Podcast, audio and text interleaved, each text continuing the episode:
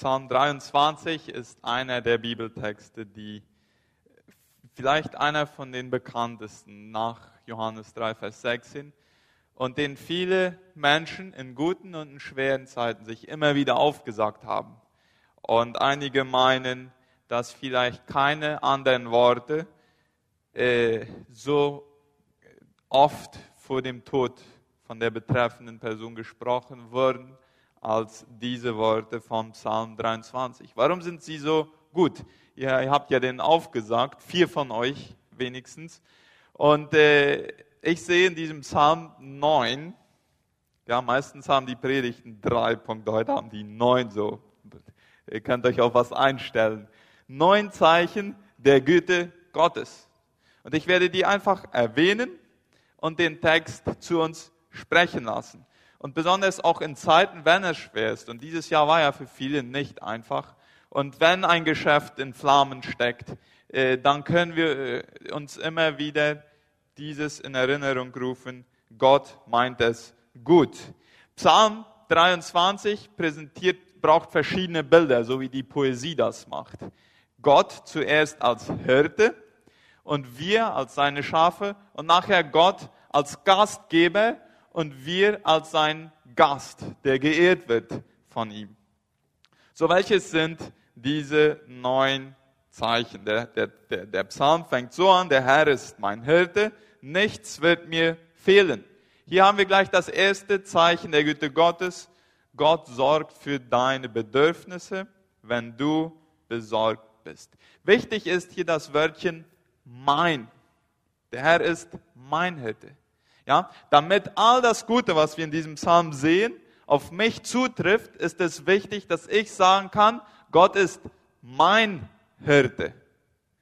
Und um Gott als meinen Hirten sehen zu können, ist es wichtig, dass ich mich als sein Schaf sehe. Und wie ist ein Schaf? Und warum sagt die Bibel immer wieder, dass wir Schafe oder vergleicht uns die Bibel immer wieder mit Schafen? Ein Schaf ist äh, komplett abhängig von seinem Hirten. Ja, wenn der Hirte sein Schaf ein paar Tage sein lassen würde, das Schaf würde einfach verhungern, verdursten, es würde nicht mehr wissen, wie es weitergeht. Ein Schaf ist schutzlos. Wir können uns nicht selber wehren, wenn Böses auf uns zukommt. Ein Schaf hat sehr begrenzte Intelligenz und ist etwas stur. Das passt auch zu uns. Ja. Und, und das irgendwann mal in einem Moment unseres Lebens erkannt zu haben, das führt uns dazu, dass wir sagen, ich brauche einen Hirten, sonst komme ich nicht bis ans Ziel von meinem Leben. Und wenn wir in diesem Moment sagen können, Jesus, hier bin ich, ich gehöre dir, kannst du mein Hirte sein. Ab dann können wir sagen, all das Gute, was wir hier in diesem Psalm lesen, das trifft auch auf mich zu. Wenn ich sagen kann, der Herr ist mein Hirte, meine Bedürfnisse werden gestillt, dann bedeutet das auch, dass das, was ich jetzt habe, das ist genug, weil das ist das, was mein Hirte mir gegeben hat. Ja, ich brauche nicht mehr als das, was ich habe. Ein zweites Zeichen, er weidet mich auf saftigen Wiesen und führt mich zu frischen Quellen. Was ist hier das Zeichen der Güte Gottes? Gott hilft dir zu entspannen, wenn du gestresst bist. Ja, hier werden Bilder gebraucht. Wasser und Wiese und äh, irgendwie, wenn wir uns das ausmalen, da kann man so relax, ja, kann man sich entspannen. Da können wir alles Leistungsdenken ablegen. Ich brauche Gott nicht zu beeindrucken, wenn ich in seine Gegenwart komme. Ich kann entspannen. Ich kann einfach mit Gott zusammen sein. Und von den Schafen wird gesagt, dass sie sich nur zum Ruhen hinlegen, wenn vier Umstände zusammenkommen. Erstens, wenn sie keine Angst haben. Zweitens, wenn es keine Reibungen innerhalb der Schafherde gibt. Drittens, wenn es keine Mücken oder Parasiten gibt. Und viertens, wenn sie keinen Hunger haben. Erst dann legen Schafe sich hin, um sich auszuruhen. Das habe ich gelesen, sonst weiß ich nicht sehr viel über Schafe. Aber auf jeden Fall, der Hirte kümmert sich darum, dass diese vier Umstände zusammenkommen. Und dann ist es am Schaf, dann ist es an uns zu sagen, okay, jetzt lasse ich mal einfach die Welt weiterrollen. ich entspanne hier und ich tanke neu auf. Und das führt dann zum dritten Zeichen der Güte Gottes. Er gibt mir neue Kraft. Oder wie wir das aus der alten Luther-Übersetzung kennen, er erquicket meine Seele. Ja? Das Zeichen, das wir hier sehen, ist, Gott wird deine Kraft wieder auffüllen, wenn du leer bist. Und das hängt mit dem vorigen Zeichen zusammen. Ja, wenn ich zu diesen Wasserquellen gekommen bin, zu dieser Wiese, wo ich entspannen konnte, dann kriege ich neue Kraft, die mir Widerstandsfähigkeit gibt, wenn ich, wenn Herausforderungen des Lebens auf mich zukommen, die nicht immer angenehm sind, dann darf ich mit dieser Kraft rechnen, die Gott mir geben wird. Gott lässt uns keine Prüfungen, keine schweren Situationen in unserem Leben hineinkommen, die das übersteigen, äh, wofür wir fähig sind, das auch zu meistern. Und dann haben wir das nächste Zeichen, das vierte. Er leitet mich auf sicheren Wegen und macht seinem Namen damit alle Ehre. Das vierte Zeichen, das ich hier sehe, ist, Gott wird dich führen, wenn du verwirrt bist. Ja, einige von uns kennen es. Unentschlossenheit ist einigermaßen stressig. Aber Gott verspricht, uns zu führen. Und das Gute ist, wir brauchen nicht wissen, welchen Schritt ich übermorgen gehen muss. Alles, was ich wissen muss, ist, wo ist mein Hirte heute? Ja? Wir machen uns oft das Leben schwer mit Entscheidungen, die wir morgen treffen müssen. Aber das brauchen wir nicht. Solange wir wissen, mein Hirte ist hier irgendwo bei mir und ich bin nicht sehr weit ab von ihm, werde ich richtige Schritte gehen. Dieser Satz, diesen Satz verinnerlicht zu haben, kann sehr viel innere Freiheit und Ruhe geben. Und dann kommen wir zum fünften Zeichen. Auch wenn es durch dunkle Täler geht, fürchte ich kein Unglück, denn du, Herr, bist bei mir. Ja, Gott geht in deinen dunklen Tagen und in deinen ängstlichen Tagen mit dir. Gottes Güte und schwere Umstände, die schließen sich nicht gegenseitig aus. Die kommen manchmal zusammen. Als, das wurde mir sehr klar, als ich äh, noch im, im studierte und einer unserer Studienkollegen, Ricky Penner, sehr, sehr schwer krank wurde. Und es sah nicht nach Überleben aus. Er war in der Intensivstation im Krankenhaus und als Studenten wechselten wir uns ab, äh, um, um, mal eine Nacht da zu bleiben, damit die Eltern einfach mal äh, besser ausruhen konnten, irgendwo schlafen fahren. Und dann kam ich da eines Abends hin und äh, ich sah es den Eltern an, wie müde sie waren und dass sie auch irgendwie belastet waren. Und dann haben wir miteinander erzählt. Und wisst ihr, was diese Eltern zu mir sagten? Und das sah wirklich sehr, sehr schlimm aus. Sie sagten, in dieser Zeit, wo der Ricky so sehr krank ist, das ist eine sehr, sehr schwere Zeit für uns. Und gleichzeitig ist es eine der schönsten Zeiten in unserem Leben. Wie passt das zusammen? Wie passt das zusammen? Das ist das, wenn hier steht, auch wenn es durch dunkle Täler geht, fürchte ich kein Unglück, denn du bist bei mir. Das Interessante ist, ja, bis hier wurde der Psalm, der Psalmist, also der Typ, der den Psalm geschrieben hat, der hat von Gott immer als er gesprochen. Ja, dritte Person Singular. Und hier mit einmal, wo er anfängt, über eine schwere Situation zu sprechen, mit einmal wählt er die zweite Person. Mit einmal sagt er du. Ja, als ob das Ganze durch diese Leitsituation viel persönlicher geworden ist. Und jetzt bin ich mit Gott per Du und wir sprechen, ich spreche nicht nur über ihn, ich spreche mit ihm. Und das ist die Chance von den Zeiten, die nicht immer einfach sind, dass wir Gott besser kennenlernen und dass wir genau in diesen schwierigen Umständen und liebe Kinder, und das, da, darauf könnt ihr euch einstellen, wenn es mal schwer wird, Gott ist für uns da und es können gleichzeitig schöne Zeiten werden und wir brauchen keine Angst vor dem Tod zu haben. Denn Gott wird auch in den Zeiten bei uns sein. Kommen wir zum nächsten Zeichen. Dein Hirtenstab gibt mir Schutz und Trost. Was haben wir hier für ein Zeichen? Das sechste. Gott wird dich beschützen, wenn du dich unsicher fühlst. Was machte der Hirt mit seinem Stock?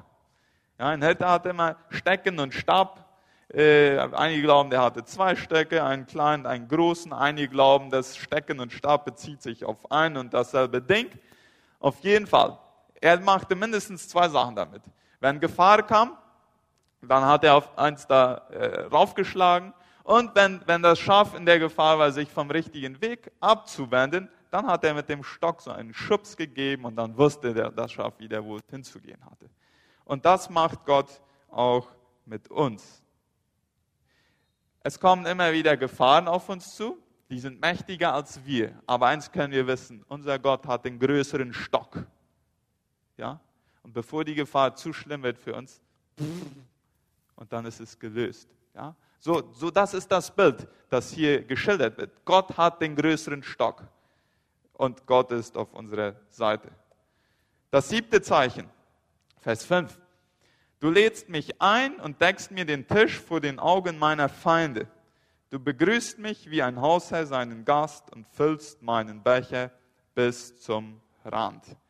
Das siebte Zeichen der Güte Gottes ist, Gott wird öffentlich seine Gunst in deinem Leben zeigen. Das Interessante ist, dass, und das ist mir nie vorher so aufgefallen, er macht es so, dass die Menschen, die uns Böses wünschen und uns vielleicht auch Unrecht zufügen wollen, dass die zuschauen müssen, wie gut Gott für mich sorgt. Das ist ein interessantes Bild, nicht wahr? Im Angesicht unserer Feinde, vor den Augen unserer Feinde. Die müssen zuschauen, wie Gott für uns sorgt, obwohl sie uns allerhand Böses gewünscht haben. Gott sorgt für uns und er füllt den Becher bis zum Rand. Nicht nur immer gerade so, dass wir überleben. Er gibt in Fülle und er gibt immer wieder mehr, als was wir brauchen. Eine Frage, die wir uns immer wieder stellen müssen. Wenn Menschen uns Böses zufügen, schauen wir auf die Feinde oder schauen wir auf den reich gedeckten Tisch? Da, wo ich hinschaue, das wird bestimmen, wie ich mich in dem Moment fühle. Ich kann mich nur auf die Feinde konzentrieren und mich darüber beklagen, wie böse die Menschen zu mir sind. Oder ich kann mich dafür entscheiden, auf den reich gedeckten Tisch zu schauen und wie Gott trotzdem für mich sorgt und mich darüber freuen. Kommen wir zum zweitletzten Zeichen. Gutes und Barmherzigkeit werden mir folgen mein Leben lang.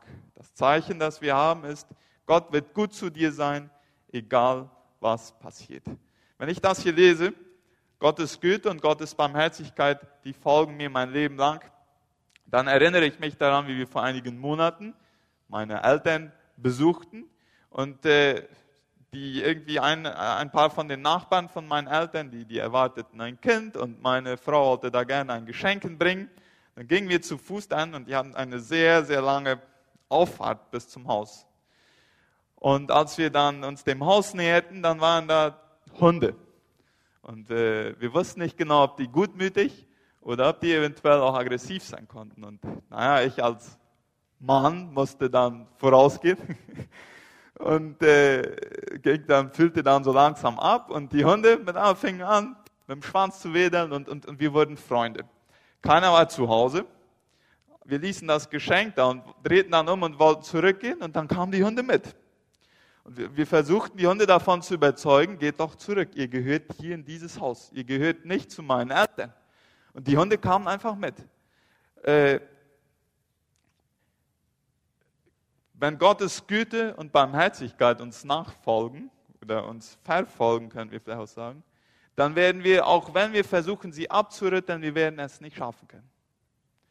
So, irgendwann haben diese Hunde dann doch den Plan geändert und da ist der Vergleich auch schon zu Ende.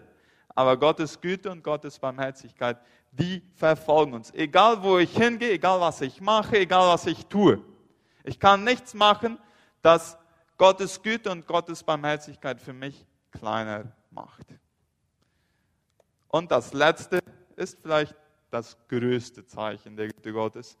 Und ich werde für immer im Hause des Herrn bleiben.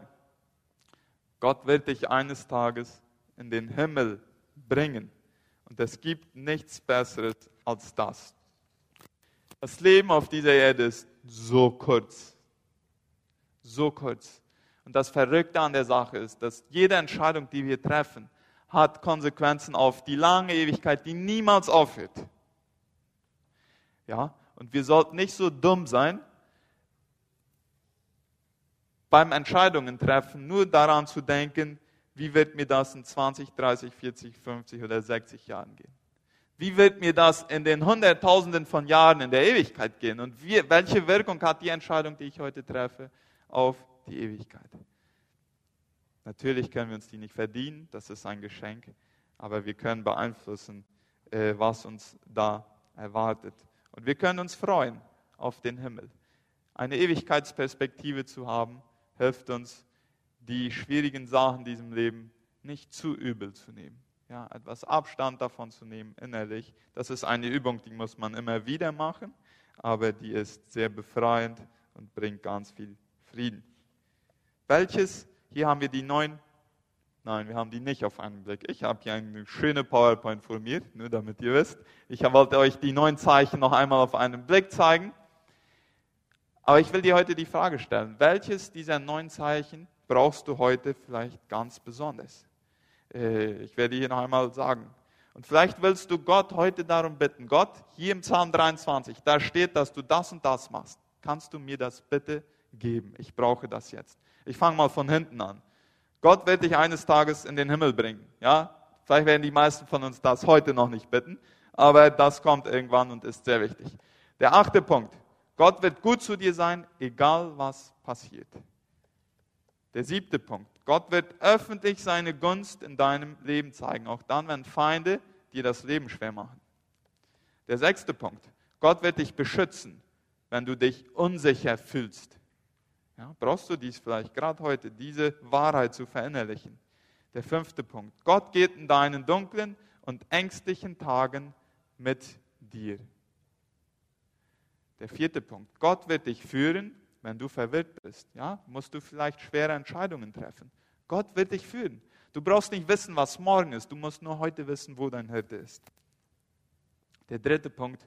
Gott wird deine Kraft wieder auffüllen, wenn du leer bist. Brauchst du vielleicht neue Kraft, neuen Lebensmut. Der zweite Punkt. Gott hilft dir zu entspannen, wenn du gestresst bist. Ja, brauchst du vielleicht diese Wiesen und diese Wasserquellen, wo du einfach auch seelisch neu auftanken kannst. Gott will dich dahin führen, wenn du es brauchst. Und Gott sorgt für deine Bedürfnisse, wenn du besorgt bist. Möge Gott auch besonders in dem Leben dieser drei Jungs, die heute Teens geworden sind, äh, und in, im Leben von uns allen immer wieder diese neuen Zeichen der Güte Gottes zur Geltung kommen lassen. Amen.